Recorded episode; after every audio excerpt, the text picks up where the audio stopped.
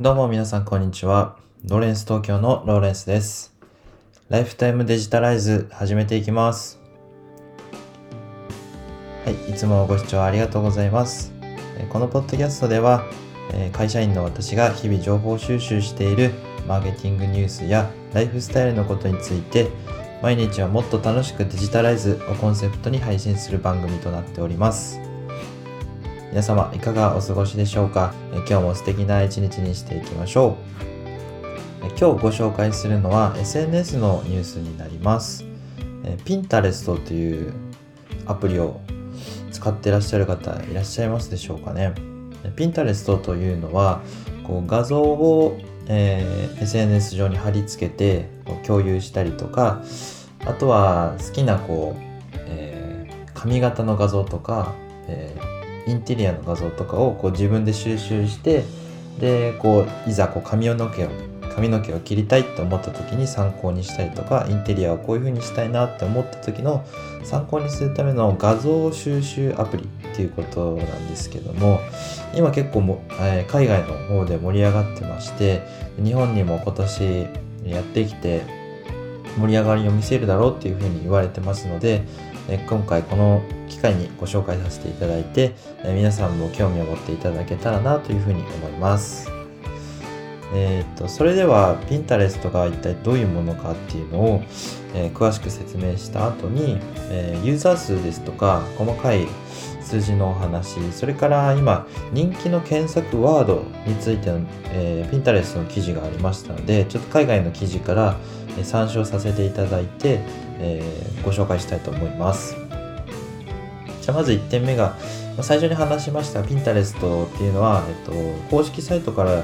引用するとビジュアル探索ツールっていうことになるんですねだから画像とか、えー動画も、えー貼ることができますので、まあ見つけたり保存してで自分のこう好きなように整理して自分の部屋にポスターを飾って、えー情報を整理していくような形で、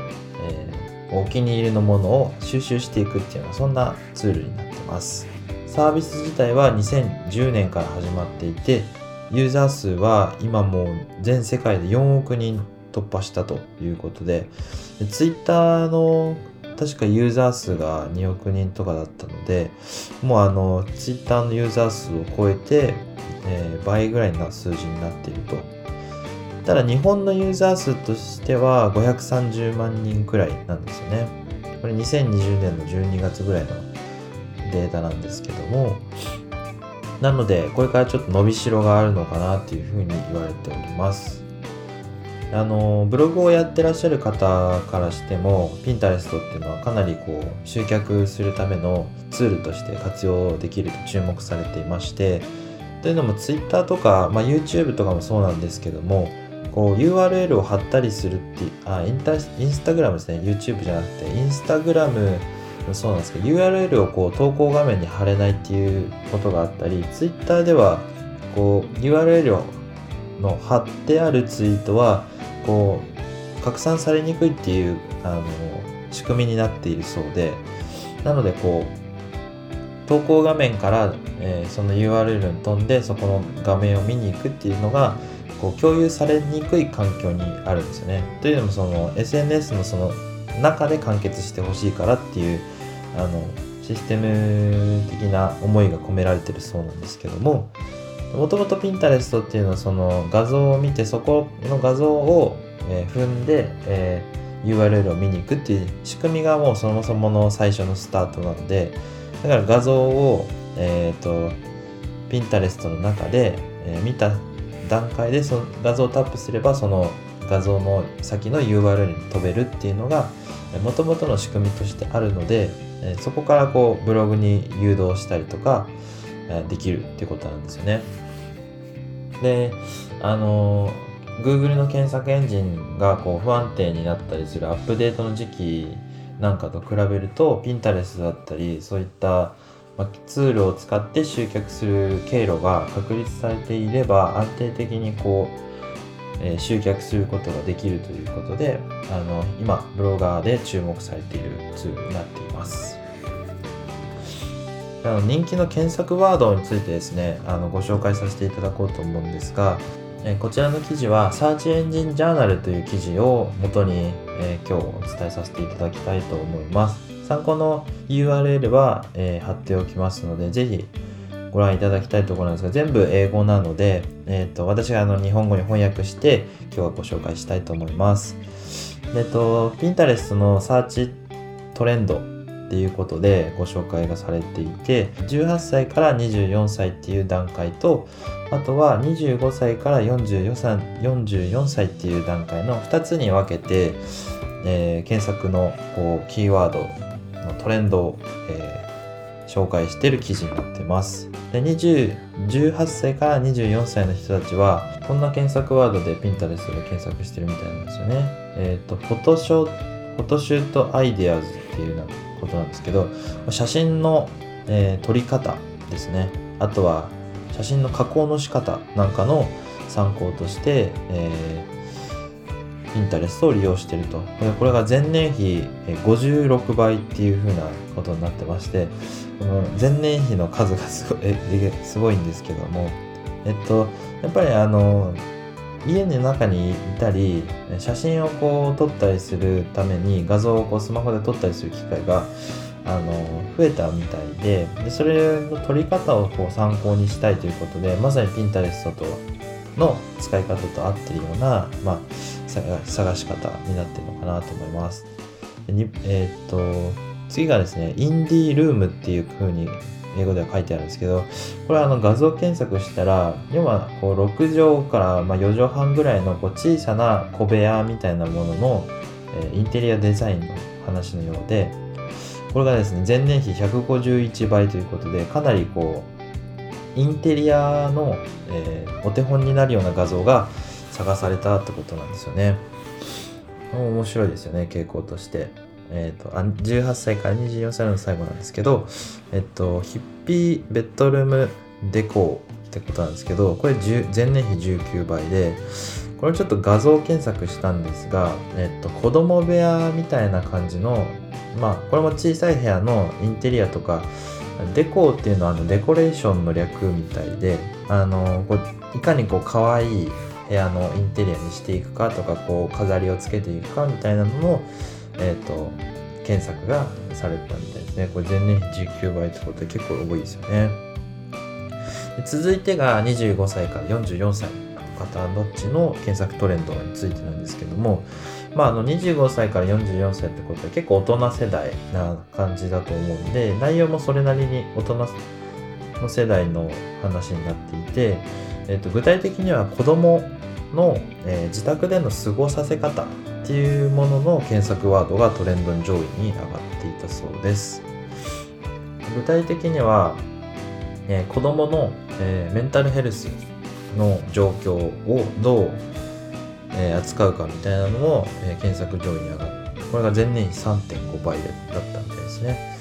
というのもその自宅で過ごす時間が多くなってで子供が学校にうまく通えない状況になった時の子供の心のケアの方法について検索されるたことが多かったってことで画像であのピンタレストのような画像検索でこういった言葉も検索されるんだなというふうにちょっと疑問だったんですけどもそのピンタレストの中にはこう図解だったり、えーと、絵でこうフローチャートを作ったりしてこう分かりやすく解説しているような、えー、画像もあったりしてこう文章で探すよりもこう目で視覚で入ってくる情報っていうのがとても多いんですよね。なのであの難しい情報でもすぐにこう、えー、把握できるっていう方法として画像検索っていうのはとても、えー、優位に優位と言いますか便利なのかなっていうふうに思いました。それから2番目が、えー、スケジュール for children at home ってことでこれもこれも前年比20倍なんですけど、まあ、子供が学校に行けない時にどう勉強させるかっていう話ですね勉強させる時間をいかにとって、まあ、時間割をこうきちんと整えるかっていうことが画像検索されたっていうことでこれもやっぱりその時間割表を、え画像でこう紹介しているようなものが多かったみたいなので、まあ、そういうのが参考にされたのかなっていうふうに思います。これも前年比20倍ということでね、すごい数ですね。で、えっと、次がですね、えー、デイリールーティンスケジュール for children、まあ、これもあの時間割表とつながってくるんですけどもあの体を動かしたり体操させたりっていうことがあのー、まあ体育の時間ですよね要するに。体育の時間としてこう体を動かさせる時間を作らなきゃいけないということでそれもこう体操のやり方とかですねいろいろこうあのやり、えー、図解で、えー、体操のやり方を紹介している画像とか伸びてたそうですね。でえっとあとは自宅でできるこう遊べるものみたいなもので、えっとラバーランプっていうのがちょっと外国で流行ってるようであんまり日本に馴染みがないのでこうちょっと YouTube で動画検索したんですけども、まあ、あのコップの中にこう液体を入れてで錠剤をこう入れていくとでカラフルなこう何ていうんですかね液体固体キャンドルみたいなのがこうどんどんこう見てるだけでも出来上がっていくっていうものがありまして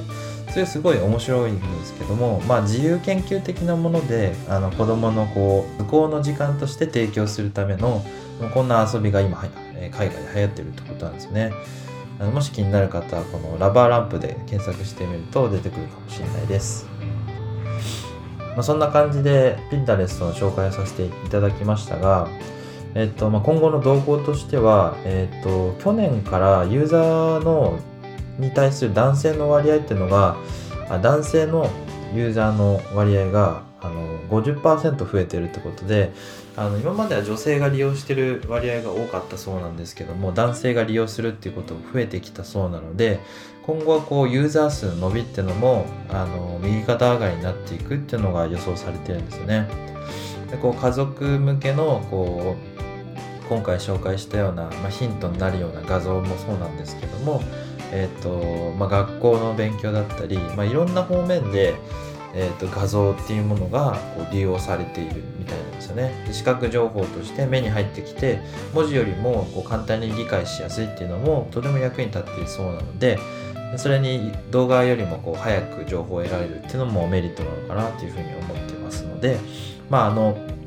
もし気になる方は Pinterest ちょっと検索してみてあのどんなもんなのかなって使ってみるといいかもしれないですね。自分の好きなものの興味が